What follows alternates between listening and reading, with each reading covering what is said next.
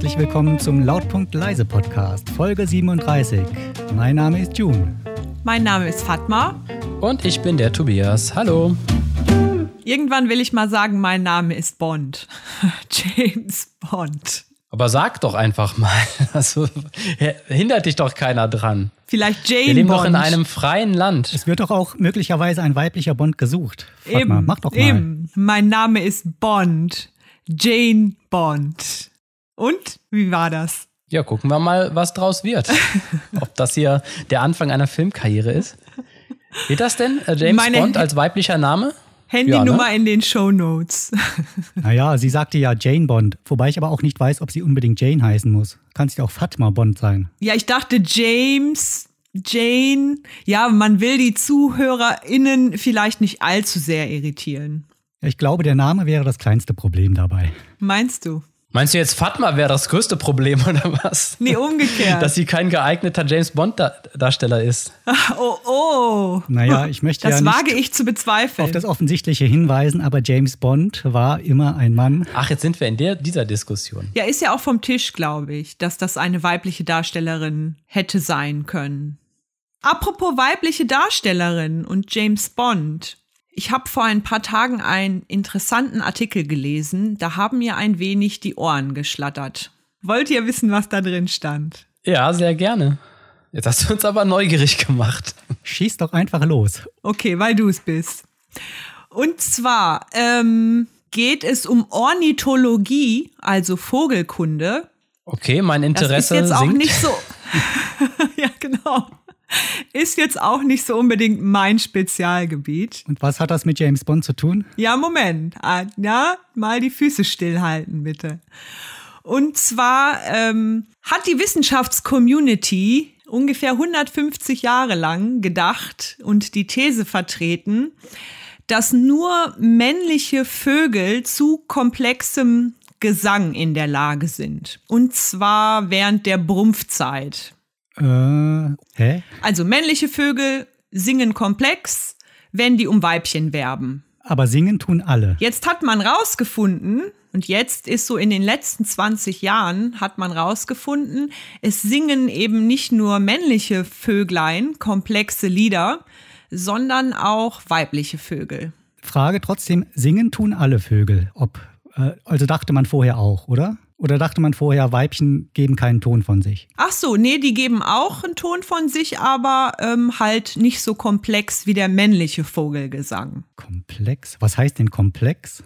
Ja, verschiedene Töne, also mehr Abwechslung, mehr Rhythmus. Die Weibchen machen nur Chirp, Chirp, Chirp. Und die Männchen singen richtig. Und die Männchen, genau, die Männlein, die singen richtig. Arien. Dachte man früher. Ja. Dachte man 150 Jahre lang, so ungefähr seit Darwin. Und seit 20 Jahren gibt es da neue Forschungen zu. Und da hat man jetzt herausgefunden, das stimmt so nicht. Auch weibliche Vögel, Vögelinnen, sind in der Lage zu komplexem Vogelgesang. Und das auch nicht nur während der Brumpfzeit, sondern da haben die so eine Vogelspezies in Venezuela offenbar gefunden, die das ganze Jahr über gerne auch im Duett mit ihren männlichen Partnern sehr komplexe Lieder trällern, um ihr Revier zu schützen, zum Beispiel. Das ist aber eine ganz bestimmte Vogelart, die man da jetzt untersucht hat. Und zwar, das ist aber ganz gut, dass du das fragst, und weil diese Studie hat dann auch herausgefunden oder im Nachhinein wurde dann klar, dass die bisherigen Vogelkundler und Vogelforscher überwiegend männlich, weiß und aus dem globalen Norden kamen. Das heißt Vereinigten Staaten, Kanada, Großbritannien, Deutschland und die dementsprechend in der Regel sich auch nur Vo- Vögelgemeinschaften angeguckt haben, die eben auch im globalen Norden leben. Und erst Und auch weiß sind. und auch, und auch weiß sind, genau. Und erst mit der Zunahme von weiblichen Forscherinnen und auch der Erweiterung der Forschung, zum Beispiel eben auch auf den globalen Süden, hat man eben herausgefunden, aha, nicht nur die Weibchen singen auch, sondern Vögel im globalen Süden können durch, also was den Gesang angeht, durchaus auch andere Spezifika haben. Also es, es geht darum, wenn ich es richtig verstehe, dass ähm, du meinst, also dass man herausgefunden hat, dass die ähm, Forscher, die vor allem männlich waren, in ihrer Vor Forschung dadurch auch äh, voreingenommen sind. Genau, das, dass sie den männlichen Vögeln mehr zutrauen als den weiblichen. Das liegt den, äh, genau, das legt die Studie nahe, genau. Was hat das mit Norden und Süden zu tun?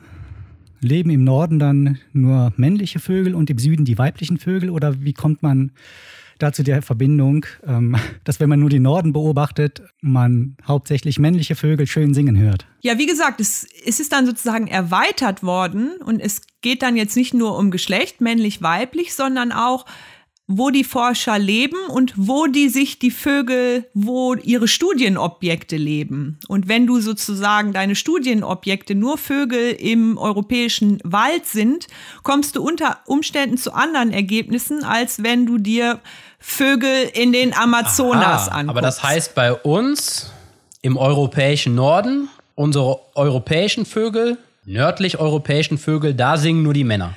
Also bei, ähm, in unserer Vogelwelt ist die Welt in Ordnung. nee, das nicht. Wobei das da jetzt nicht genau ausgeführt worden ist. Aber so wie ich das verstanden habe, bezieht sich das, also diese ähm, Gesangsspezifika bezieht sich auch auf Vögel hier im europäischen Raum. Hat man denn vorher überhaupt untersucht, wie komplex der Gesang von Vögeln ist? Oder hat man einfach unterstellt als männlicher Forscher, dass die männlichen Vögel wahrscheinlich schon die schönere und komplexere Stimme haben werden? Also gab es da vorher denn auch Untersuchungen zu? Ja, umgekehrt wird da, glaube ich, ein Schuh draus. Es gab halt keine Untersuchungen zu weiblichem Vogelgesang.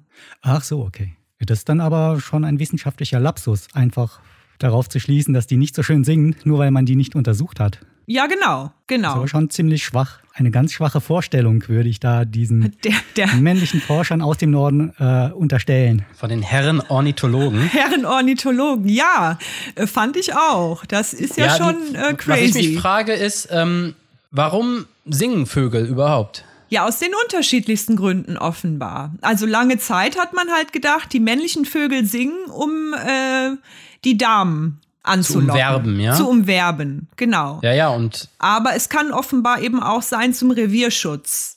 Und vielleicht hat man dann, wenn man mit dieser Voreinstellung in die Untersuchungen gegangen ist, dann hat man vielleicht gar keine anderen Möglichkeiten mehr in Betracht gezogen. Ja, genau. Also so ein blinder Fleck. So wie wir männlichen Menschen das auch machen. Wir singen, um die Frauen zu betören. Ja, das habe ich mir auch gedacht. Das passte ja dann auch irgendwie. Also die singen dann nicht, aber keine Ahnung, versuchen halt anders zu werben.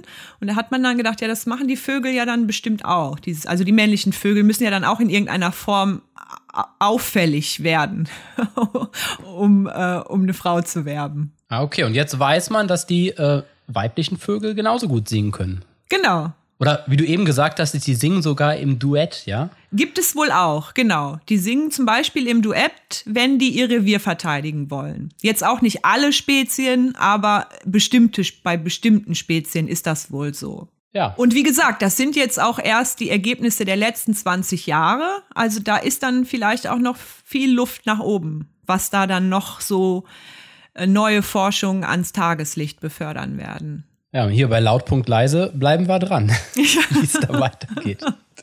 Gibt es denn jetzt mehr weibliche Forscherinnen? Ja, also ist das, haben das weibliche Forscher mussten das aufdecken oder waren das? Nee, das waren dann tatsächlich weibliche Forscherinnen. Also die haben dann auch geguckt, welches Geschlecht hatten die Forscher und sozusagen ihre Forschungsobjekte. Und dann war es wohl auch so, dass männliche Forscher sich auch überwiegend nur um männliche Vögel gekümmert haben. Ja, das verstehe ich aber sowieso schon auch nicht. Ich meine, äh, du bist jetzt Elefantenforscher und sagst dann, ich untersuche nur männlich Elefanten. Ja. Grundsätzlich. Ist ja. Der, ist der Bro-Code. Ist der Bro-Code. ja, genau. Ja, im Grunde, das klingt so Hanebüchen. Deswegen sag, sagte ich ja eingangs, da haben mir auch irgendwie so ein bisschen die Ohren geschlattert. Das führt jetzt ein bisschen weg, aber ähm, ähnliches passiert, glaube ich, auch in der Medizin und das hat wahrscheinlich sowas mit Verallgemein Verallgemeinerungen zu tun.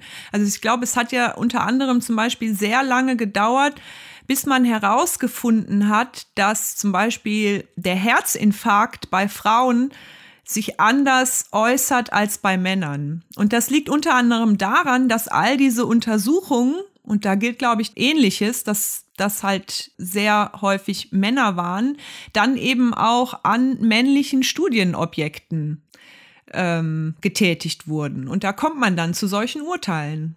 Hm. Ja, ich habe mal gehört, das macht man in der Medizin, weil der männliche Körper einfacher ist. Natürlich, ja. Und nicht einfacher so, nicht so ähm, und, singt durch schöner. irgendwelche, irgendwelche, weiß ich nicht, Anormalitäten, anomalen ähm, Störungen beeinflusst wird. Ja, ja, klingt total plausibel. Und dann überträgt man die Ergebnisse auf Frauen und dann, genau. ja, das sorgt genau. wohl was, was nicht für, immer für die richtigen. Was, was für anomale Störungen denn? Ja, das müsste man die Mediziner Ich weiß nicht, fragen. irgendwas ist doch bei den, bei den Frauen anders. Ich kenne mich da nicht so gut aus. Äh, müssten wir eigentlich Fatma fragen. Nee, was meinst du denn jetzt konkret? Äh, Brüste und Eierstöcke oder was macht den Körper dann so kompliziert? Nein, dass zum Beispiel ähm, die, äh, die Periode die Messergebnisse verfälschen kann. Ah, okay. Ja, Sag das und, doch gleich, sonst verstehe ich das doch nicht. Ich ziehe mich so bei solchen äh, Themen. Ja, und das ist wohl die Begründung dafür und auch ähm, insgesamt, keine Ahnung, Schwangerschaft und ähm, das gibt's wohl mehr Faktoren, die bei, äh, bei ähm, weiblichen Körpern Untersuchungsergebnisse verfälschen können oder es wird komplexer. Und Ah, die ja, okay. Forscher wollen diese Komplexität wohl gerne vermeiden. Ja. Was dann aber zu Fehlschlüssen führt, wie eben bei diesem Herzinfarktbeispiel. Also ich glaube, das ist auch noch ein weites Feld. Was genau war das Herzinfarktbeispiel? Frauen haben öfter Herzinfarkte? Nee, oder nee, die, die Symptome äußern sich anders. Anders? Also ein, Ah. ja, genau. Also wenn du im Medizinstudium gelernt hast, so und so äußert sich ein Herzinfarkt und dann ist aber eine weibliche Patientin in deiner Praxis und erzählt dir von bestimmten Symptomen, ist die Wahrscheinlichkeit sehr hoch, dass du nicht schnallst, dass die einen Herzinfarkt hat, weil du nicht gelernt hast, dass sich, dass sich der weibliche Herzinfarkt anders äußert unter Umständen als der eines Mannes. Und das hat man auch erst rausgefunden, als Frauen sich mit Medizin beschäftigt haben. Ja, das weiß ich jetzt nicht so, ob das Ah, dann okay, auch nicht, wirklich das so der Fall derselbe ist. Ist. Ja, Okay. genau. Ja, das weiß ich nicht. Ja gut, der Grund wäre ja dann auch ein anderer gewesen, warum man sich vorher vornehmlich mit männlichen Körpern beschäftigt hat. Vorausgesetzt, das, was der Tobias hier erzählt, äh, das hat in irgendeiner Form Hand und Fuß. Wahrscheinlich nicht. Wahrscheinlich, weiß man ja nie. Ja, schon äh, etwas bedenklich, mal freundlich formuliert. Aber es passiert ja in der Wissenschaft, ist ja keine ewigen Wahrheiten werden da ja verkündet, ist ja ein eher ein ewiger Fortschritt und Trial and Error, wie man so schön sagt. Da gibt's ja vermutlich viele Beispiele, wo dann eine wissenschaftliche Wahrheit in Anführungsstrichen irgendwann mal sich als Lüge entpuppt hat oder als, sagen Als wir mal, falsche Annahme, als unwahr, falsche Annahme. Als falsche Annahme. Und so schlimm fand ich das jetzt auch nicht, denn wenn man nur 150, 200 Jahre lang äh, an diesen falschen Gedanken glaubte, so lange ist das ja gar nicht. Im wissenschaftlichen Anscheinend Kontext. kam ja bis dahin niemand auf die Idee, dass, Vögel, dass männliche Vögel schöner singen oder komplexer als weibliche Vögel. Ja, also menschheitsgeschichtlich betrachtet sind 150 Jahre tatsächlich nicht so ein langer Zeitraum. Da stimme ich dir zu. Es ist ja so, als hätte man den Fehler sofort korrigiert. Ja, Ist halt interessant, weil es ist halt, dass bestimmte oder die Forscher vielleicht mit bestimmten Ideen und äh, Vorstellungen von der Welt aufgewachsen sind, sodass die anscheinend gar nicht in Betracht gezogen haben, dass Ja, genau. die, äh, Genau. die weiblichen Vögel auch singen können. Und ich finde das auch eine interessante Perspektive für die Wissenschaft. Also Wissenschaft soll ja möglichst objektiv sein und da muss man dann vielleicht die Und wenn das schon da Anforderungen. nicht klappt, Nee, man muss dann vielleicht einfach sagen, die Anforderungen auch schärfen. Und da muss man dann, also in dieser Studie wird dann nahegelegt, wie gesagt, nicht nur Geschlecht, sondern auch deine Herkunft, also deine ethnische Herkunft, auch das, wo Ja, du lebst, dein sozioökonomischer Hintergrund, dass das alles durchaus Faktoren sind, die äh, deine Studien beeinflussen können. Das ist ein Plädoyer für mehr Diversität in der Wissenschaft. Genau. Ne? Weil äh, genau. es Ja. einfach hilft, wenn man neue Blickwinkel auf ein Thema hat. Das meinte ich auch gerade. Wenn man selbst in der Wissenschaft, wo man vielleicht den handelnden Personen unterstellen kann, dass sie ein bisschen reflektierter sind als äh, so der Schnitt der Menschen, äh, wenn das selbst da Probleme mit sich bringt, dann ist ja auch klar, dass in, in anderen äh, Bereichen der Gesellschaft die Probleme dadurch vielleicht noch viel größer sind. Alleine dadurch, dass du zum Beispiel, sagen wir mal, äh, in Vorständen mehr Frauen hast. Dadurch verändert sich ja auch vermutlich, wie diese Unternehmen als Ganzes handeln. Oder wenn du mehr schwarze Richter hast oder was weiß ich noch alles. Äh, da wäre das noch höchstvermutlich ein viel größeres Problem. Ja, definitiv. Deswegen würde ich auch sagen, da ähm, muss die Wissenschaft Weil da dann dieses vielleicht. Mindestmaß an wissenschaftlicher Reflektiertheit vielleicht noch gar noch nicht mal vorhanden ist. Genau, dann muss sie vielleicht noch ein paar Schippen drauflegen, um das zumindest mal so mitzudenken, dann immer. Ja gut, ich meine, früher als die Männer unter sich waren in der Wissenschaft, Gab es wenig Widerspruch. da haben die auch gesagt, dass die Frauen, dass die Frauen dazu im Prinzip gar nicht in der Lage sind. ja, das ist ja eine auch. Forschungskarriere zu machen, ne? Ja. weil die zu emotional sind Genau. und ich glaube auch die Gehirnkapazität nicht groß genug wäre. Genau, ja, und die Periode und, so. Ja, genau. Und äh, ich meine, klar, wenn du dann nur Männer hast, dann ist das natürlich toll, wenn du dich immer selbst bestätigst so und ja, finden Sie das auch? Ja, ja, ich Ja, denke ja. auf jeden Fall. Ne? Lassen wir keine Frauen rein. Richtig, Herr Kollege, richtig. Ja, da haben Sie vollkommen recht, Herr Kollege. Herr, Herr Kollege Ornithologe. Sie lesen meine Gedanken. Ja gut, aber das heißt ja eigentlich noch nicht äh, zwingend, dass man deshalb zu anderen Untersuchungsergebnissen kommen muss. Nee, zwingend würde ich auch nicht sagen, aber man muss das halt mitbedenken. Also man ja, ja, genau. Ist, ja. Das zeigt das ja ganz. Es gibt bestimmt beide Fälle, dass äh, durchaus auch Vorurteile eine Rolle spielen. Also Wissenschaftler werden ja nicht frei davon sein. Oder eben auch, dass die bestimmte Sachen, wenn alle Leute den gleichen, die gleiche Herkunft und die eine ähnliche, einen ähnlichen Background haben, dass die einfach blind sind für Ja, manche genau. neue Blickwinkel, ohne, ohne dass sie vielleicht ähm, dabei böse, böse Absichten haben. ja, das würde ich jetzt auch nicht unterstellen. Irgendwelche bösen Absichten oder so. Also, Verschwörung, ja? Verschwörung gegen die weiblichen Vögel. Nach 100 Jahren. Vielleicht steckten, steckten die Freimaurer dahinter. ja, vielleicht. Ja. Ja, und da habe ich dann überlegt, haha, Mensch, was, was gab's denn noch so eigentlich oder gibt's noch so für Thesen, die man dann revidieren musste? Ja, eine, Äh, ich möchte gerade noch äh, ganz kurz, weil weil es gerade um Vögel ging, da habe ich letztens Ja. mal was, äh, kleiner Side-Fact vielleicht, ähm, was Lustiges gelesen, was mir gar nicht so klar war, auch lange ein Mysterium für mich. Und zwar gibt's ja diese Vogelschwärme, äh, die sich dann so ein bisschen auch sehr komplex bewegen. Und man wusste da lange gar nicht, äh, wie die Vögel das hinkriegen, dass sie nicht zusammenstoßen. Oder Ja, sich wunderschön. koordinieren in so einem Schwarm. Also ich äh, hatte immer so in Erinnerung, dass äh, die wahrscheinlich irgendwelche komplexen Mechanismen oder Algorithmen verfolgen, äh, von denen man einfach noch nichts weiß. Und da habe ich letztens hier so ein Interview gelesen mit einem Wissenschaftler, der meinte dann auf die Frage einfach nur, ja, die reagieren sehr schnell. Ah, okay. Ich Also, anscheinend haben sie da nicht irgendwelche eingebauten Sensoren in den Flügeln oder was weiß ich, äh, dass die äh, ihre Flugformationen abstimmen und äh, das vorausplanen können, sondern ein Vogel fliegt dem anderen nach. Und die reagieren einfach nur sehr schnell, dass sie nicht beim Bremsmanöver auf, auf den Vordermann auffliegen oder anderweitig zusammenstoßen. Und das fand ich schon ein bisschen enttäuschend. Ja, wollte ich gerade sagen. Es ist, es ist irgendwie, genau, ein bisschen enttäuschend, die Antwort. Ich habe in dem Kontext mal von, eine Zeit lang wurde da von Schwarmintelligenz gesprochen, wobei ich jetzt auch leider gar nicht definieren kann, Schwarmintelligenz. Ja, die reagieren alle nur sehr schnell. Auf jeden Fall ist das wunderschön zu beobachten, finde ich, wenn Vögel solche Formationen fliegen. bei Fischen auch. Muss vielleicht auch nochmal genauer hingeschaut werden, was dahinter steckt. So, um diesen Side-Fact anzubringen, bin ich eben jemandem ganz rabiat ins Wort gefallen. Ja, Wer wollte ich gerade sagen. Dem Tobias. Ah, der Tobias wollte was sagen. Ja, ja, weil ähm, bei ähm, falschen Annahmen, die die äh, Wissenschaft mal so getroffen hat im Laufe der Jahrhunderte, es, es gibt da eine Sache, die finde ich immer sehr, sehr schön. Ähm, kennt ihr noch diesen Asteroiden, der eine Zeit lang mal, also, äh, also blöde Frage, kennt ihr den Asteroiden? Äh, Helibob oder so? Das war doch mal eine Zeit lang viel in den Medien. Helibob oder Hallebob haben, glaube ich, die meisten immer Hallebob? gesagt. Ich kenne den Halleischen Kometen. Ja, genau, der ist, ist der, glaube ich. ah, okay. Ach so, okay. Mhm. Und ähm, der ist ähm, benannt nach dem Herrn Halley, ja. Äh, Okay. Und der war halt ein ernsthafter Wissenschaftler und der hat, äh, der ist nach dem benannt, weil der diesen, die Flugbahn des Asteroiden perfekt berechnet hat. Im ähm, 17. Jahrhundert, glaube ich schon.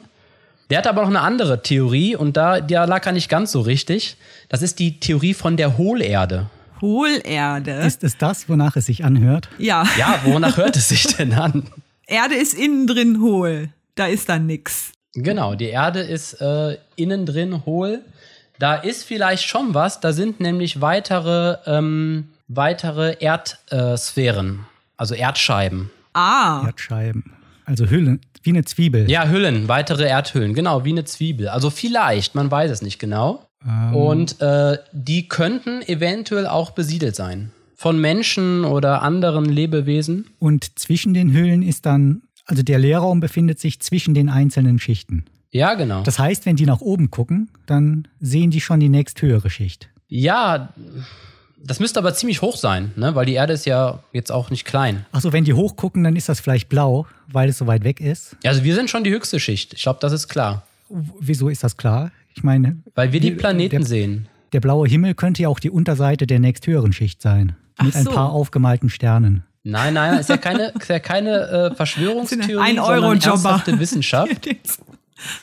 Und zwar, ähm, wer hat hier die Gravitationsgesetze Newton. ähm, entdeckt? Newton. Glaube ich. Das war kurz nachdem äh, Newton da diese, diese Entdeckung gemacht hatte und äh, ich weiß nicht, irgendwie war man sich da nicht ganz klar, was die äh, Dichte der Erde angeht und hat da einige, einige, ähm, ja, hat da einige Unklarheiten noch äh, gesehen. Und deshalb ist man tatsächlich, also die Wissenschaftler sind damals, äh, hatten ernsthaft die Theorie, dass die Erde hohl sein muss, weil sonst äh, sie von der, von der Dichte, also von ihren Berechnungen nicht hinkam. Und im 17. Jahrhundert war das eine ernsthafte Theorie, die viele Anhänger hatte. Weil die Erde zu dicht war. Moment, ich muss das verstehen. Also, Boah, das ist jetzt. man dachte, die Erde hätte eine bestimmte Dichte. Und das hat nicht zusammengepasst äh, mit der Größe der Erde. Ja, okay. So wie man das berechnet hatte, hatte man sich gedacht, wenn die Erde eben nicht hohl wäre, dann wäre die Erde zu schwer. Zu schwer für was eigentlich? Hm, Zu schwer für die Newtonschen Gesetze, Ah, okay. für die Gravitationsgesetze. Okay. Aber heute, wo man weiß, dass die Erde nicht hohl ist, ist sie doch auch nicht zu schwer für die Newtonschen Gesetze, die heute ja immer noch dieselben sind wie damals.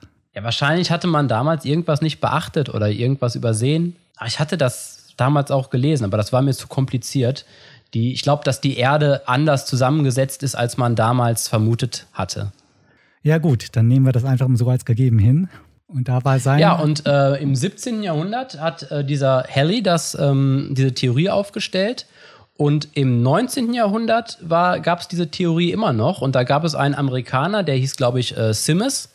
Und der, damals waren ja dann diese Expeditionen an den Südpol und Nordpol ähm, so ein großes Ding. Und der wollte halt eine Expedition machen, weil der hatte diese ähm, Theorie erweitert und der glaubte, dass es halt äh, in das Innere der Erde einen Eingang geben müsste. Ah. Und zwar ist der davon ausgegangen, dass es sogar zwei Eingänge gäbe, nämlich einen am Nordpol und einen am Südpol. Ein- und Ausgang sozusagen. Hat er das auch begründet? Oder war das so ein weil- Gefühl? Ja, ich glaube, der hat das begründet durch die Meeresströmungen, weil äh, der dachte, wenn es einen Eingang gibt, dann müsste auf der einen Seite das Wasser ja reinströmen und auf der anderen Seite wieder rausströmen. Und zu, äh, zudem war es ja so, dass man damals äh, der Nordpol und der Südpol noch unerkundet waren. Das heißt, man wusste es nicht, ne? Es war noch Terra Incognita. Interessant. Dann wäre seiner Theorie nach die hohle Erde gefüllt gewesen mit Wasser. Nee, nicht gefüllt, sondern ähm, man, man kann das im Internet die Bilder davon finden. Und ich glaube, der hat auch damals dann angefangen, äh, entsprechende Landkarten oder Globi. Globen. Ist Globi, der Plural von Globus? Globuli. Globen, Könnte sein. Globusse, Glo- Globusse Globuli. anzufertigen, die halt diese hohle Erde mit den beiden Löchern Nordpol und Südpol zeigen oder Zeichnungen. Und dann sieht man halt auch, wie, wie die Ozeane sich krümmen. Und er ist davon ausgegangen, dass es möglich ist, mit einem Schiff da hineinzufahren. Uh. Und das hat dann Und- auch Eingang in die Literatur gefunden. Ja, und zwar bei äh, Jules Verne. Ja, genau. Also äh, Jules Vernes Reise zum Mittelpunkt der Erde ist äh, dadurch beeinflusst. ah ja. Und bei Jules Verne wissen wir ja, dass der ja ähm, sich durchaus immer auf ähm, ernsthafte wissenschaftliche Theorien berufen hat. Woanders war ja ein bisschen näher an der Realität dran, glaube ich. Ne? Aber mit der Hohlerde hat sich wohl dann nicht bestätigt. Und ähm, das wurde so ernsthaft diskutiert damals, dass es sogar ähm, der amerikanische Kongress diese Expedition bewilligt hat. Finden Sie den Ein- und den Ausgang. Scheint ja ein sehr überzeugender Mensch gewesen zu sein, dieser Simmons, oder wie hieß der? Simmons, glaube Simmons. ich. John Simmons, ja. Ja, gut, ich Ja, meine, äh, ist ja auch, wenn es einen Ein- und einen Ausgang gibt, dann ähm, und man ist da der Türsteher, das ist ja dann schon ja, vor was. allem, wer weiß, was man da für Schätze finden kann. und das, Also, ja. vielleicht auch, wenn man nicht daran glaubt, hofft man vielleicht, dass die ähm, mögliche Belohnung so groß ist, dass, dass man es doch einfach mal versucht. Hm. Aber die Expedition hat dann nicht stattgefutten. Die Oh, sind gar nicht erst losgefahren. Nee, ich glaube, es hat dann die Besatzung hat gemeutert oder so. Es hat irgendwie nicht geklappt, weil so, so überzeugend war der wohl doch nicht. Oder die Seeleute waren schlauer als der Kapitän. Und äh, heutzutage ist das aber auch wieder, also ja, also kein Geheimnis, die Theorie der hohlen Erde ist heutzutage widerlegt. Es passt auch heute mit der Dichte. Das heißt, man geht heute davon aus, dass die Erde einen festen, nee, einen flüssigen Kern hat und nicht hohl ist. Aber ähm, heutzutage wieder sehr beliebt bei Verschwörungstheoretikern. ach echt? Ah, Ja, okay. erlebt die, die hohle Erde einen zweiten Frühling. Ja, mit dem flüssigen Kern und Wasser ist ja dann nicht ganz so weit voneinander. Was macht diese Theorie attraktiv für Verschwörungstheoretiker? Ich glaube einfach, dass die, äh, die vorherrschende Meinung der Wissenschaft dagegen ist. Hm. Es ist doch auch, auch die äh, flache Erde erlebt gerade eine Renaissance. Ja, die flache Erde. Was ist das genau? Also, dass die Erde die eine Erde Scheibe ist ist. keine Kugel, die Erde ist eine Ja. Scheibe. Ja. Ja. Seit wann glaubt man eigentlich, nicht mehr, dass das nicht mehr so ist?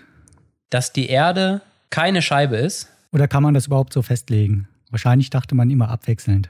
Äh, Also dazu habe ich letztens was gelesen. Ähm, Ich glaube, man wusste das schon in der Antike, dass die Erde keine Scheibe ist. Äh, Wissenschaftler in der Antike haben das schon äh, berechnet. Ja, Das, das war, glaube ich, auch im Mittelalter eher ein ähm, Mythos, den einige Leute vielleicht geglaubt haben, dass die Erde eine Scheibe ist. Aber ich habe auch äh, mal gehört, dass selbst zu Zeiten von Kolumbus man eben nicht dachte, dass, ähm, dass man nicht wirklich dachte, dass die Erde eine Scheibe ist und Kolumbus dann eventuell am Ende runterfällt, sondern dass man auch damals, zumindest in gelehrten Kreisen, schon wusste, dass es eben eine Kugel ist. Nur man dachte, dass der Weg über die andere Seite nach Indien einfach sehr, sehr weit ist. Oder zu weit. Und man wusste nicht, dass Amerika dazwischen lag. also dachte man niemals, dass die Erde eine Scheibe ist. Ja, ja, vielleicht nicht alle Menschen. Also selbst heute denken doch einige Leute, die Erde wäre eine Scheibe. Vielleicht war das schon immer so. Ja, gab es denn mal einen Zeitpunkt, von dem man sagen könnte, die Mehrheit der Menschen dacht, äh, glaubte daran, dass die Erde eine Scheibe sei? Also ich hätte gedacht, tatsächlich im Mittelalter hat man das so gedacht. Und in der Antike habe ich irgendwie noch so im Ohr, dass es da Leute gab, die da schon eine Ahnung hatten, aber dass es da auch noch nicht so richtig sich durchgesetzt hat, dass die Erde keine Scheibe ist. Also ich meine, ich habe gelesen, dass irgendein äh, Wissenschaftler der Antike sogar die äh, Größe und die Krümmung der Erde äh, schon perfekt berechnen konnte. Also mich würde es eigentlich wundern, wenn der Großteil der Menschheit nicht gedacht haben sollte, dass die Erde eine Scheibe ist. Dass sie es nicht gedacht haben. Ja, weil äh, also darauf, dass das eine Kugel sein soll, muss man ja erstmal kommen. Und wahrscheinlich kommt man da erst drauf, wenn man irgendwie mit Gravitation sich so ein bisschen auskennt. Weil vorher wusstest du doch nur, ja, Dinge fallen halt nach unten. Wo ist unten? Da, wo meine Füße sind. Und wenn die Erde eine Kugel ist, dann fällt sie doch links und rechts runter. Wie soll das denn funktionieren? Ja, also äh, ich habe hier, dass äh, Eratosthenes errechnete im dritten Jahrhundert vor Christus nach präziser Erdmessung den Erdumfang. Also soweit ich weiß und hier heliozentrisches Weltbild, waren diese Sachen zumindest in der Antike schon ziemlich bekannt. Ist natürlich immer die Frage, ob im Mittelalter so der gemeine Bauer vom Lande äh, das auch wusste oder ob der sich überhaupt schon- Gedanken darüber gemacht hat. Oder auch schon ne? in der Antike. Also das weiß ich jetzt auch nicht, ob da wirklich jeder dann äh, alle wissenschaftliche Erkenntnisse parat hatte oder ob das nur eine Handvoll privilegierter Gelehrter ich war. glaube, das weiß man aber auch heute nicht so, weil man eben von den einfachen Leuten wenig schriftliche Überlieferungen hat, ja. sondern eben meistens von den Gelehrten oder Wissenschaftlern. Ich habe mal gehört, dieses, dieser Satz, der damals gesagt wurde, dass Kolumbus dann äh, die Erdscheibe runterfällt, das war damals tatsächlich auch Ein Scherz. einfach gesagt worden, um, ja, um sich darüber lustig zu machen. Und nicht, weil man das glaubte. Ja gut, Ah, okay. aber sich lustig machen, über wen denn lustig machen? Das heißt, man ging ja davon aus, dass es irgendjemanden gibt, der daran glaubt. Ja. Also wie gesagt, heute gibt es auch Leute, ja, ich die daran glauben. finde ich viel irritierender, dass es offenbar heute eine Renaissance dieser Theorien gibt. Der flachen Erde oder der hohlen Erde. mhm.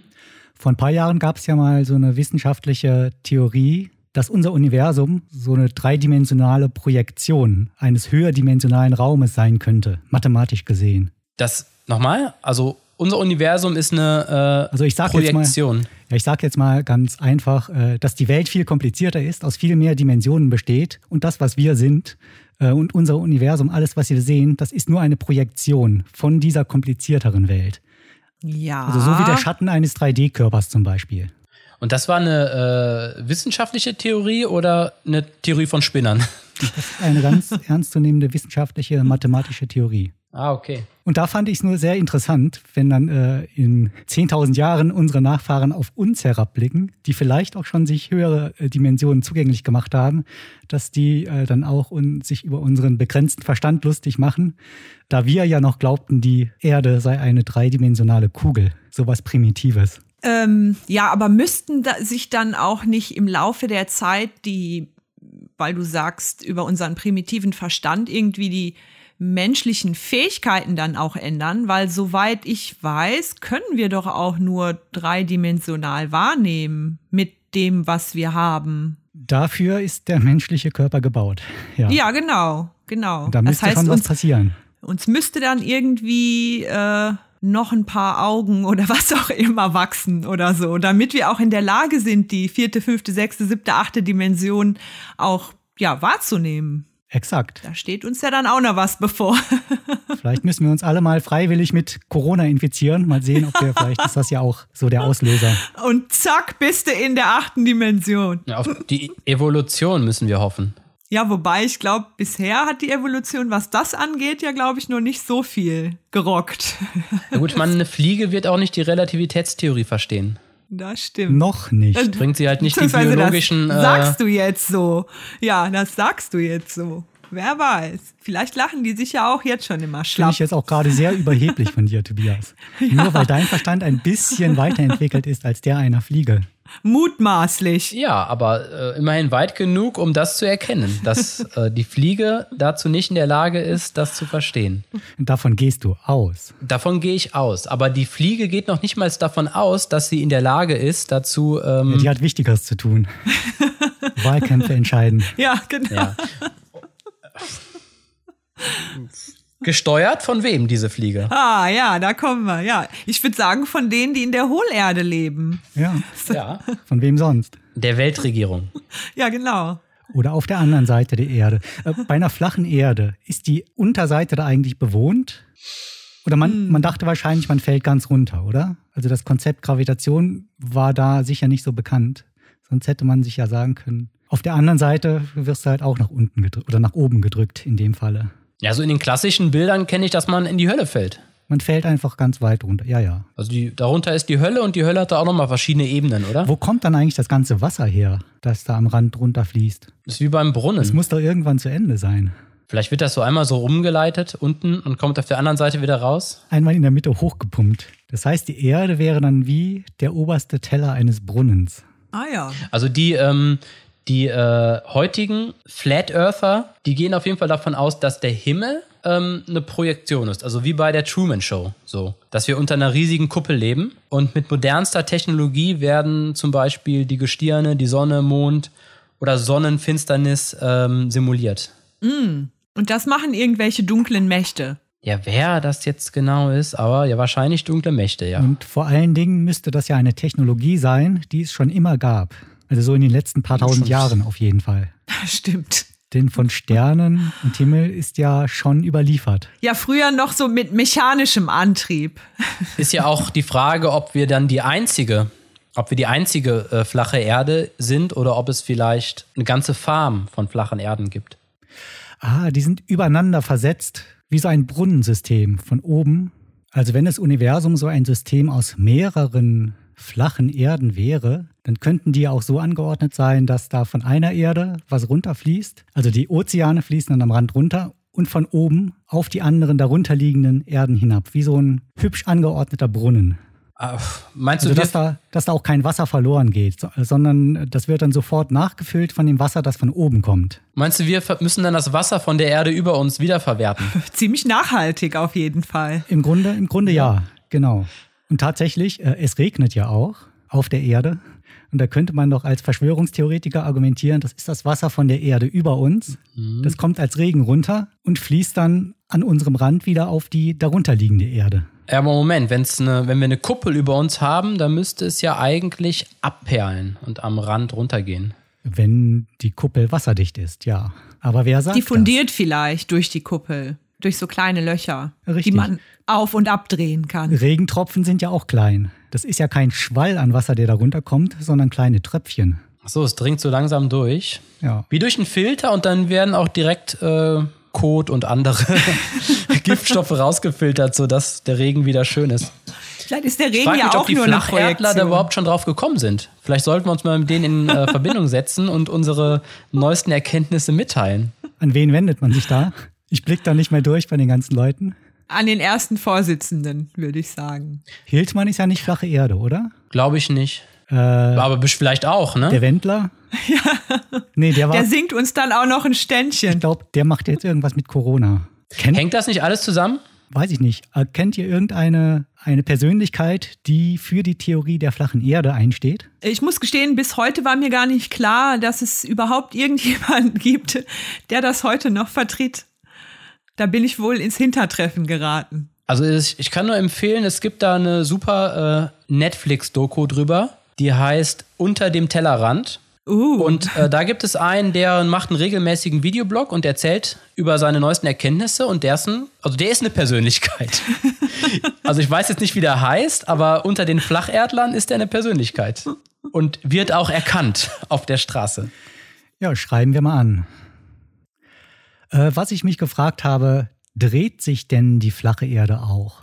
also um die eigene Achse. Ja, ja. Ja, wie auch unsere- Wie ein sonst. Karussell meinst du oder Unsere, was? unsere Kugelerde dreht sich ja auch. Ist ja, wollte fast sagen, logisch. Aber logisch ist eigentlich nicht. Aber wäre auch ein Wunder, wenn die sich nicht drehen würde. ähm, aber bei der flachen Erde. Ja, wenn, wenn die da oben das wollen, dann wird die sich wahrscheinlich auch drehen. Ich denke da gerade an so eine arme Sau, die immer an so einer Kurbel dreht. Die Sterne drehen sich ja auch, wenn man nach oben an die Kuppel guckt. Und da müsste man ja zu dem Schluss kommen, Moment. dass entweder die Projektion sich entsprechend dreht, um den äh, Eindruck zu vermitteln, dass die Scheibenerde sich dreht, oder dass diese Projektion fix ist, also von außen äh, auf die Erdkuppel projiziert und dass die Erde sich aber selber dreht. Ja, Und wahrscheinlich. im letzteren, in letzterem Fall würden dann, müssten dann ein paar aber immer runterplumpsen. Wieso? Ja, durch die, durch die Fliehkräfte, wenn die Erde sich um sich selbst dreht. Ja, wie bei einem Karussell. Ja, dann, dann denke ich, die äh, dreht sich, weil mir ist auch öfter mal schwindelig. Zum Beispiel, wenn ich aus der Kneipe rauskomme. Ja, Und äh, ich könnte mir vorstellen, dass das halt, äh, dass ich da diese Fliehkräfte spüre. die dafür sorgen, dass du dann flach auf der Erde liegst. Ja, genau. Und dann weiß ich auch direkt, wo das, äh, wo das Zentrum ist. Zentrum der Erde. Je nachdem, äh, in welche Richtung es dich äh, flachgelegt Ja, hat. ja da, wo meine Füße sind. Ja. Ich frage mich, wo überhaupt die, also äh, wenn die Erde flach ist, ähm, also hat das irgendwelche Vor- oder Nachteile für uns? Die, die Wege sind weiter teilweise, oder? Ähm, geografische Karten würden sich viel einfacher lesen lassen. Weil du nicht diese blöde äh, Krümmung drin hast. Ja, ne? ja, die du damit einberechnen äh, musst. Und in Wirklichkeit sind die Abstände viel kleiner, als die auf der Karte aussehen. Ja, es gibt so einen Typen, der verkauft Karten, der verkauft Modelle von der flachen Erde. Ja. Also so eins würde ich mir dann vielleicht mal anschaffen. Also wie ein Globus oder was verkauft der? Ja, aber halt kein Globus, Wie ein sondern eine Scheibe. Aber eine Scheibe. Ah, da interessiert mich jetzt, ist die Scheibe denn äh, in der Halterung rotierbar? Also ich glaube, wenn du dem genug Geld zahlst, dann macht er das. Ich wollte gerade sagen, genau. Für 9,95 Ich glaub, da ist der dann mehr doch flexibel.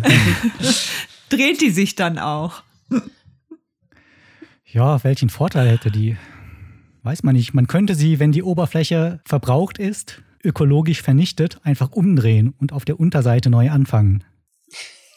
Auch sehr nachhaltig. Ja. Ich sehe da Potenzial. Und die verseuchte Oberseite, die ja dann unten ist, die könnte sich dann über die nächsten äh, Jahrtausende wieder erholen. Die regeneriert sich, ja Wunder. Das ist so wie bei der Dreifelderwirtschaft im Mittelalter. Dreifelderwirtschaft. Ja, wo die äh, drei Felder hatten und eins musste immer brach liegen. Aha, okay. Dann wäre allerdings äh, sinnvoller, wenn die Erde keine Scheibe wäre, sondern Dreieck. Also ein Tetraeder. Vielleicht schneiden wir einfach ein bisschen was Dann ab. hätten die Flächen mehr Zeit zum, ähm, zum äh, Regenerieren. Ist Tetraeder ein Dreieck? Moment, das muss ich jetzt mal überprüfen. Ja, also so ein ähm, ja, schon. dreidimensionales ja, Dreieck. genau. Eins, zwei, drei, vier. Ja, oh, genau, das hat nämlich vier Flächen, dieses Ding. Ein Tetraeder. Äh, ja, ja, klar. Aber vier Dreiecksflächen, ne? Ja, Aber eine Fläche weniger als eine Pyramide. aber das wäre ja, Ja, eine Fläche zu viel. ideal. Für die, die Dreifelderwirtschaft wäre das doch eine Fläche zu viel. Ja, ideal. Dann hast du noch eine, die du für irgendwas anderes nutzen Eine in kannst. Reserve. Ach so. Eine in Reserve oder irgendwie, äh, wo Leute hinkommen, die nicht an das Weltbild glauben. Ja. Ja, vielleicht sind wir ja am Ende eines ähm, Zeitalters, wo die äh, Flächen gewechselt werden. Deswegen die ganze Unruhe. Frage nur ist, ob wir dann auf der anderen Seite anfangen dürfen oder ob wir dann runtergeschubst werden und äh, neue Menschen eine Chance bekommen. Man müsste ja eigentlich, wenn man tief genug bohrt, auf die andere Seite kommen. Ja gut, muss man trotzdem noch die Erde umdrehen. Weil sonst fällt man ja runter Genau. durch das Loch. Du musst in dem Moment bohren, wenn die Erde umgedreht wird. Wie macht man das denn? Ein Bohrer. Nein, äh, die Erde umdrehen. Welcher Shop verkauft das passende Da musst du Equipment? alle Möbel auf eine Seite schieben. Du musst halt so ein Ungleichgewicht herstellen. Ach so, du meinst, wie die Erde zum, zum äh, Umdrehen gebracht Ja, wird. genau. Äh, es ist ja auch vielleicht einfach, indem wir äh, rhythmisch springen, wie bei einer Wippe. Erst die linke Seite springt und dann die, also erst ganz Amerika und dann ganz Europa und Afrika springen, immer abwechselnd, sodass diese Scheibe ins Wanken gerät. Und dann irgendwann, Zack. wie bei einer Schaukel, überschlägt sie sich. Ja, aber dann nach der halben Umdrehung musst du ja sofort wieder Gegenmaßnahmen ergreifen, dass der Schwung verloren geht und sich das nicht ewig weiterdreht.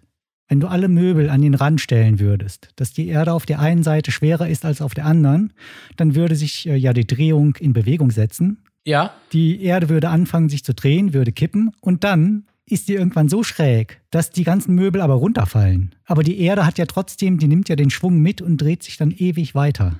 wieso? Hast ja einmal angestoßen. Ja, aber die kann doch so auspendeln. Wenn ich eine Schaukel anstoße, dann hört die irgendwann auf. Wenn man im luftleeren Raum irgendwas anfängt zu drehen, dreht sich das endlos weiter. Ja, aber wenn wir unter einer riesigen Kuppel sind, dann gibt es ja vielleicht Aber Schwerkraft. die Kuppel, Man fällt ja an der Seite auch runter. ja, mit der Kuppel ist sowieso ein Problem. Ob die jetzt an der Erde befestigt ist, weil die dreht sich ja einfach mit, die Kuppel. Die wäre dann nach vollzogener Drehung auf der Unterseite. Man bräuchte die aber dann eigentlich wieder auf der Oberseite. Kann auch sein, dass es so zwei Achsen gibt an der Seite, dass man die so unter der Kuppel wegdrehen kann. Ja, das wäre praktischer. Ja, ich weiß es nicht. Ich weiß nicht, ob wir das hier klären können. Ich weiß aber, äh, fällt mir gerade ein, früher dachte man, wenn die Soldaten im Gleichschritt über eine Brücke laufen, dass die dann einstürzen kann. Ah. Du sagst, dachte man früher, ist dem nicht so. Nicht, wenn die Brücke stabil gebaut ist. Aber wenn die Brücke so gebaut ist wie früher, vielleicht doch. Aber ist es dann nicht auch egal, ob die im Gleichschritt laufen oder nicht, wenn die unstabil gebaut Vielleicht ist? liegt es dann einfach an der Menge an Soldaten, die da auf der Brücke ist. Ja. Ich weiß, es gab so eine Brücke, die ist nämlich eingestürzt. Und ähm, dann dachte man tatsächlich, das lag daran, dass die Soldaten alle so gut marschiert sind. Also so, so tadellos marschiert sind. Woran sonst? Dass das dann zu Schwingungen gekommen ist. Aber ja, später hat man dann festgestellt, dass einfach die Bolzen gebrochen waren. Ja, deswegen. Vielleicht. Vielleicht, ja. Ja, das ist dann äh, Ursache und Effekt, ne? Was war zuerst? Aber deshalb müsste man halt auch beim Springen auf unserer flachen Erde vorsichtig sein. Nicht, dass da noch ein Unfall passiert. Und ein Bolzen wegbricht. Oder die Ja, bricht. und alles, alles runterkippt und wir fliegen auf die Erde da drunter. Aber ich glaube, die Möbel, von denen müssen wir uns so oder so verabschieden. Also da kann man sich dann nachher neu eindecken. Also wenn die Erde gewendet ist, meinst du? Ja, ich gehe davon aus, dass die dann irgendwo äh, unten recycelt werden. Auf der anderen Seite. Von fleißigen Händen. Ja, wer auch immer da unter der Erde wohnt. Das wäre dann das nächste Rätsel, was es zu klären gäbe. Ich würde ja vermuten, wir dann. Also ich glaube, dass wir einfach mitentsorgt werden. Und tschüss. Nächster Versuch.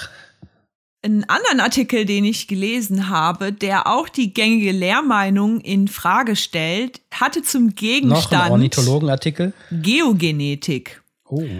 Und zwar haben da eine Gruppe von Wissenschaftler herausgefunden, dass die Wikinger äh, nicht alle blond waren und auch nicht alle aus Skandinavien stammen. Ich dachte, die Wikinger hätten alle rote Haare gehabt. Das weiß ich nicht. Ja, aber jetzt mal Spaß beiseite. Das ist ja wirklich äh, schrecklich, Fatma, was du erzählst. Ja, Das ne? zerstört ja mein Weltbild Ja. von den Wikingern zumindest. Total. Ich habe da auch natürlich ein sehr klassisches Bild vor Augen, wenn von Wikingern gesprochen wird, von den Nordmannen, eben äh, Aber- blond und irgendwie skandinavisch. Aber das sei wohl nicht so. Und zwar ist man hingegangen und hat Knochenreste untersucht, Gensequenzen analysiert und eben herausgefunden, dass die weder immer Skandinavier waren, noch eben immer blond. People of Color, Wikinger. Ja, ja, genau. Ja, das hört sich ja nach einer total offenen, diversen Gesellschaft an.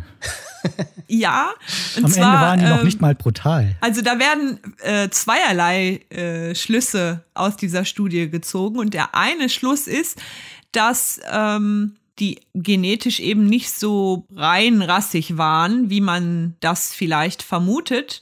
Und der andere Schluss ist, dass der Wikinger-Kult eben auch in anderen Teilen der Welt betrieben worden ist, obwohl da keine Skandinavier lebten. Also zum Beispiel auf irgendeiner Insel in Irland haben die Knochenfunde ähm, ausgegraben und analysiert und auch in Russland und so.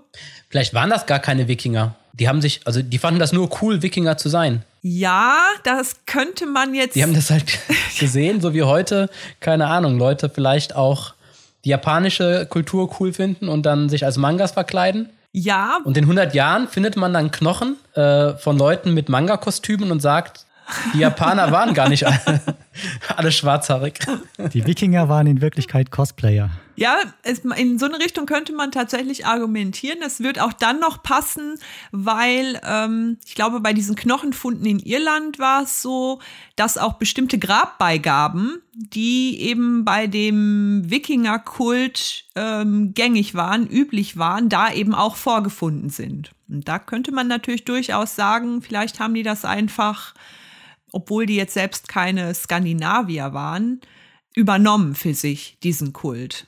Ich weiß nur, die Wikinger waren doch auch so ziemlich auf der ganzen Welt, ne? Oder sind zumindest sehr, sehr weit gekommen. Ja, scheinbar. Vielleicht haben die sich ja auch äh, dann vermischt oder Leute mitgebracht. Ja, genau. Das, Reisen. das könnte gut sein. Allerdings, ähm, wie gesagt, wurden auch Knochenfunde von Wikingergräbern in Skandinavien selbst untersucht. Und da hat man eben auch herausgefunden, dass da die Gensequenz auch den Schluss zulässt, dass es damals schon, also schon vor der Wikingerzeit und während der Wikingerzeit es eben so eine Vermischung gab mit offenbar äh, Menschen aus Asien und Südeuropa, so dass es eben dazu gekommen ist, dass ähm, es da auch Wikinger gab, die eben dunkelhäutig und dunkelhaarig waren, auch in Skandinavien. Wikinger mit Migrationshintergrund. Gastarbeiter vielleicht. Was bedeutet Wikinger eigentlich? Ist das die Bezeichnung einer ethnischen Gruppe oder ist das nur eine Art und Weise zu leben, so wie Pirat oder so? Ähm, gute Frage. Das heißt, glaube ich, irgendwie sowas wie Seemänner oder so. Ach so, das ist ja, ähm, Das kommt aus dem altnordischen Substantiv Wikinger Maskulinum oder Fahrer i Viking auf Kaperfahrt gehen und heißt so viel wie Seekrieger. Seekrieger. Seekriege. Aber man meinte damit schon Leute, die von einem ganz bestimmten Ort kommen. Da irgendwo aus Skandinavien, nehme ich an. Ja. Weil sonst, sonst würde es doch auch keinen Sinn machen zu unterstellen, dass die alle äh, blonde Haare haben müssen. Ja, genau. Ich frage mich, ob das nicht so ein Fall ist, so ein bisschen wie bei den Vögeln, dass man einfach vorher da gar keine Hinweise zu hatte, ob die blond waren oder auch schwarzhaarig und man einfach davon ausgegangen ist, ohne dass man es wirklich bewiesen hat. Und jetzt erst, wo man danach gesucht hat, kommt man vielleicht auf die Ergebnisse, dass es auch, äh, also dass man vorher vielleicht irgendwie das davon ausgegangen ist, aber dass es da gar keine harten Beweise für gab. Ja, Oder vielleicht ist das Verwirrende dann auch, dass äh, man ja heute sagt, die Skandinavier haben alle blonde Haare. Und dass die Wikinger die dann anscheinend aber nicht hatten. Also dass äh, das bei den Wikingern anders war. Äh, wobei man ja immer vermutet, ähm, dass sich die, ich versuche es richtig zu formulieren, äh, dass sich die Völker immer mehr durchmischen. Und äh, die Homogenität, was die Haarfarbe angeht, heute in Skandinavien ja viel geringer sein müsste als damals. Das wäre jetzt etwas, das mich dabei überraschen würde. Wobei ich auch nicht weiß, ob die heute alle blonde Haare haben. Ja, eben. Ich glaube, naheliegender ist der Schluss, dass sozusagen selbst damals schon zu der Zeit diese Vorstellung von Homogenität einfach nicht aufrechtzuerhalten ist. Hm. Gab es denn da auch Funde von unterschiedlicher Hautfarbe oder betrifft das jetzt nur die Haarfarbe? Hm, also zumindest in dem Artikel war jetzt von Hautfarbe nicht die Rede. Hm. Aber bei Hautfarbe fällt mir ein, das geht in so eine ähnliche Richtung. Und zwar, ihr wart ja wahrscheinlich alle schon mal in so einem Museum für antike Kunst oder habt schon mal so eine antike Statue oder so gesehen. Und die sind ja in der Regel immer alle weiß, also so Marmorweiß. Ja. Mhm. Und da haben jetzt, also was heißt jetzt, das ist glaube ich schon eine ganze Weile gärt das so und da wird auch die offizielle Lehrmeinung in Frage gestellt das ist eine falsche Darstellung, weil die Römer und Griechen in der Antike gar nicht hellhäutig beziehungsweise weiß waren und auch die Statuen damals eigentlich bunt waren. Ach so, aber Moment, Du, du meinst jetzt dieses Marmorweiß? Ja, genau. genau. Also die, die Leute waren ja nicht so weiß wie Marmor damals. Nicht so weiß wie Marmor. Also in keinem Fall. Aber ich denke, viele Leute glauben, wenn man die fragen würde, würden sagen, ja, äh, die waren dann halt auch weiß. Aber das stimmt. Auch mit weißen Haaren. auch mit weißen Haaren. Aber das stimmt ja, offenbar auch nicht. Dass die, ähm, dass die äh, Statuen und auch zum Beispiel die Tempel, die man so kennt, äh, damals größtenteils äh, bemalt waren in verschiedenen Farben. Genau. Das, ja, das habe ich schon, schon genau. öfter, öfter gehört. Es gibt auch einige äh, Tempel, die sind, ähm, äh, da hat man versucht, die zu restaurieren, also inklusive der Farben. Ja, genau. Da Wobei man da wohl auf Vermutungen angewiesen ist, weil man es halt nicht mehr genau weiß. Genau, vieles weiß man da nicht mehr. Es wird irgendwie sehr mühsam rekonstruiert, aber es gibt mittlerweile Ausstellungen, ich glaube, einige kann man sich sogar online angucken, wo eben versucht wird, ähm, das zu rekonstruieren in der Originalfarbigkeit. Und da fand ich ganz interessant ähm, von, ich glaube, von so einem Althistoriker, ähm, der schreibt, dass im antiken Griechenland hellhäutige Männer, also das war wohl alles andere als ein Schönheitsideal. Bei Frauen schon eher. Aber äh, Männer, die viel draußen waren und womöglich auch viel auf dem Schlachtfeld, da war es sozusagen, da warst du eher heldenhaft und heroisch und cool und angesagt, wenn du eine dunkle Hautfarbe hattest. Weil sonst warst du quasi, ja. Stubenhocker. Ein Stubenhocker. Ein Stubenhocker, ja. ja. Genau. Und, und cool. Die dann den ganzen Tag zu Hause im Atrium mit ihren Rechentafeln gesetzt, gesessen haben, die waren nicht so angesagt beim, ja, genau. beim weiblichen Geschlecht wie die Feldherren. Ja, genau. Ja, kann ich mir gut vorstellen. Ja, waren die Leute damals, also Rom und Griechenland und so, nicht sowieso schon von Natur aus ein bisschen brauner als der normale dunkelhäutiger weiße Nordeuropäer? Ja. ja, schon und vermutlich halt auch noch viel dunkelhäutiger, als ähm, man das heute so landläufig äh, vermutet. Und es wird ja gerade in der europäischen Geistesgeschichte ja auch so eine Traditionslinie aufgemacht, äh, gerne auch oder heute im Extremen so von rechten Leuten, die dann sozusagen die weiße Rasse hochhalten und da sind ja die Griechen und die Römer immer mit gemeint, aber wenn man sich das dann mal genauer anschaut, äh, dürften die die da gar nicht mit reinzählen. Weil das, das passt dann nicht, wenn man die eigenen Kriterien zugrunde legt. War Jesus eigentlich ein Schwarzer? Auf jeden Fall dunkelhäutig. Weil wo kam der her aus? Jerusalem oder wo? Ich glaube, Jesus war Aramäer. Wo liegt das? Ja, das gibt es ja heute, glaube ich, also, nicht mehr. Also was wir, ich denke, was ein bisschen das Problem ist, dass wir, ähm, und das ist wahrscheinlich unser Trugschluss, dass wir äh, immer davon ausgehen, dass die Leute, die damals an bestimmten geografischen Orten gelebt haben, so aussehen oder so ähnlich aussehen wie die Leute, die heute dort leben. Ja, genau. Und das muss ja gar nicht so sein. Äh, oder wir sind halt geprägt durch wahrscheinlich Filme und andere Medien. Genau. Und äh, die Frage wäre natürlich, ob man das überhaupt weiß. Also das ist wahrscheinlich ohne eine, eine Genanalyse vielleicht gar nicht möglich. Meine Vermutung wäre nur gewesen, weil es doch da ziemlich warm ist und die Sonne scheint, dass die Leute da einfach dunkler waren, auch damals schon. Ich, ich würde jetzt halt so vom mediterranen Typen ausgehen. Aber das ist halt so aus meiner heutigen Sicht, weil, also würde ich jetzt auch bei dem, bei den Römern halt, bei die Römer stelle ich mir so vor, ähm, im Prinzip wie die Romulaner aus Star Trek. Ja, aber wenn du Oder dir halt, mal. nein, nein, wie, wie Südeuropäer stelle ich mir die vor. Also stelle mir die Römer ja nicht vor wie, ähm, wie, äh, also ich glaube, dass die dunkle Haare hatten, ist ja auch klar. Also äh, ich habe mich gerade, wo du das von den Wikingern erzählt, erzählt hast, habe ich mich gefragt, ob es halt auch den anderen Fall gibt, dass es Römer gab, die äh, blonde Haare hatten. Ja, bestimmt. Also es gibt ja Italiener, die blonde Haare Ja, klar, bestimmt. haben. Oder Türken, die blonde Haare haben. Ja. Aber da kenne ich immer nur die Geschichten davon, dass die, ähm, dass die halt das blonde Haar der Germanen gehandelt haben. Ah ja, stimmt. Weil das was Besonderes für die war. Oh, ich habe hier, Aber das sind alles so Sachen. ich habe hier gerade äh, einen Artikel auf der Zeit gefunden, der heißt War Jesus schwarz? Fragezeichen. Äh, jahrhundertelang prägten Künstler das Bild eines hellhäutigen Jesus, doch das entsprang der Fantasie und darunter fängt leider der bezahlpflichtige Bereich an, so dass ich euch nicht erklären kann, ob das nur eine reißerische Überschrift ist. Ähm, Die zwei Euro können wir uns leider nicht leisten von unserem Podcast-Budget. leider auch nicht, um diese Frage zu klären. Ist schon für Mikros draufgegangen. Ah, interessant. Also soweit ich weiß, war Jesus Aramäer. Und Aramäer ist oft ist ein Volk, also das war jetzt irgendwie gar kein Land. Und hab's gerade mal schnell nachgeguckt. Und das ist in, in der Levante und in Mesopotamien wurden da mehrere Königreiche wie Aram, das ist das heutige Damaskus oder Apad, das ist das heutige Aleppo und Hamad, das ist das heutige Hama, die gehörten so, die lebten sozusagen in diesem Königreich, also dem heutigen Nahen Osten, Vorderen Orient.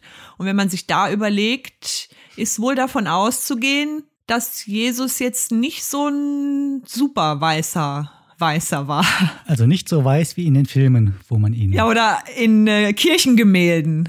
Ja. Äh, Zumindest in äh, europäischen Kirchen. Ich weiß nicht, wie das ist äh, in Kirchen in Südamerika oder so oder in Afrika, wie, wie Jesus-Figuren da dargestellt sind. Das weiß ich Aber nicht. was meinst du denn jetzt mit äh, hellhäutig? Also ähm, äh, beispielsweise Ja, in so griechisch-orthodoxen nordeuropäisch. Kirchen Oder, Ich glaube, in griechisch-orthodoxen Kirchen ist er auch sehr weiß. Also eher so aber weiß. So eine, so eine, so eine nordeuropäische äh, äh, Darstellung von Jesus ist jetzt aber auch nicht so das, was in meinem Kopf direkt wäre. ne? In meinem schon. Ja, auf jeden also Die Fall. Abbildung von Jesus, da, da denke ich mir immer, der könnte auch Norweger sein. Ja, wirklich? Ja. Außer, dass er blonde Haare hat.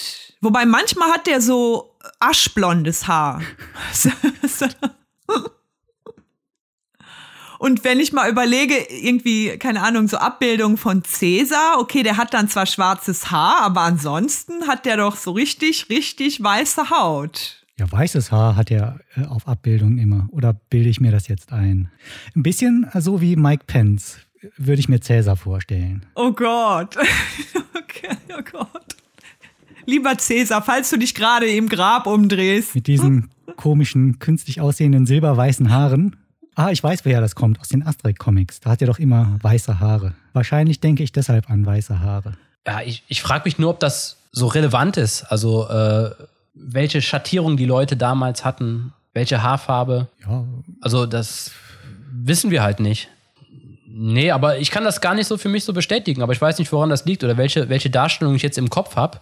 Aber ich habe immer tatsächlich äh, jetzt von meinen Vorstellungen sowohl von den, von den Römern als auch von, ähm, von äh, Jesus und auch den Leuten, die damals dort gelebt haben, eher so eine Vorstellung von, ja, so, von so mediterranen Typen. ich habe halt die Vorstellung aus Asterix-Comics. Und im Grunde sind die Leute da äh, käseweiß. Also die, Genau. Röm, die Römer sind alle weiß, würde ich jetzt doch mal behaupten. Ja, ja, sehr weiß. Gibt's Ja. denn äh, Asterix-Comics mit Jesus? Aber nein, mit Römern. Nee, da gab's Ja, ja. doch Jesus noch gar nicht. Vielleicht ein Baby, weiß ich nicht. Als Baby, ja, das könnte.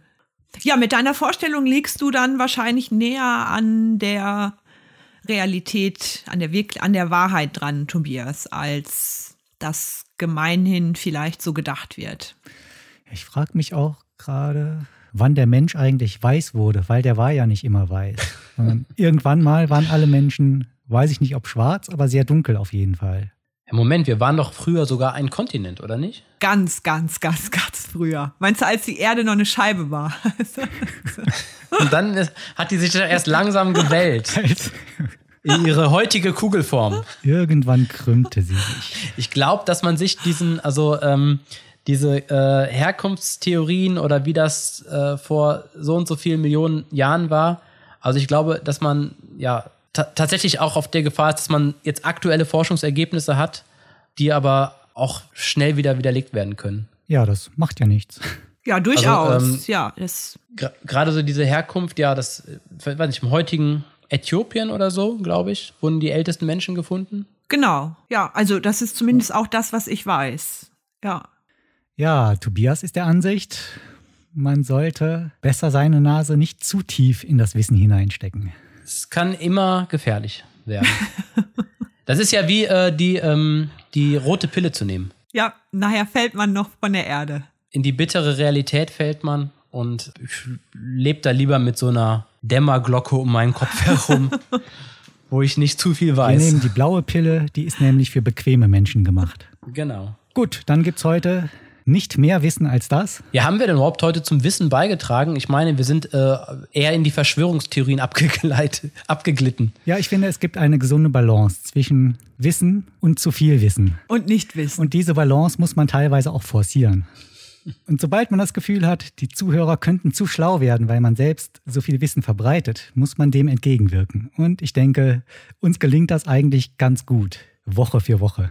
Okay, damit verabschieden wir uns und wir hören uns wieder in einer Woche. Gehabt euch wohl. Schön, dass ihr wieder da wart. Bis zum nächsten Mal. Ciao. Tschüss.